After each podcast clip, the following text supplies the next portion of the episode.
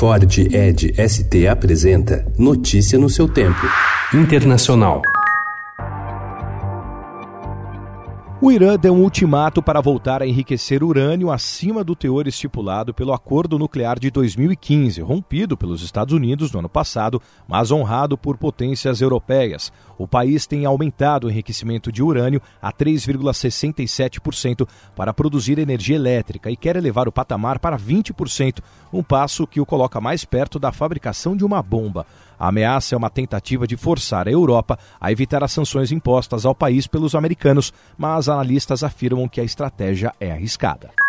O próximo presidente da Guatemala será escolhido em segundo turno, em 11 de agosto, entre a social-democrata Sandra Torres, ex-primeira-dama do país, e muito provavelmente o conservador Alejandro Yamatei, segundo resultados parciais da apuração divulgados ontem. Apesar de a apuração estar avançada, os juízes do TSE informaram que não poderiam anunciar os nomes que irão para o segundo turno. A lei estabelece cinco dias para que os partidos possam impugnar os resultados em alguns municípios.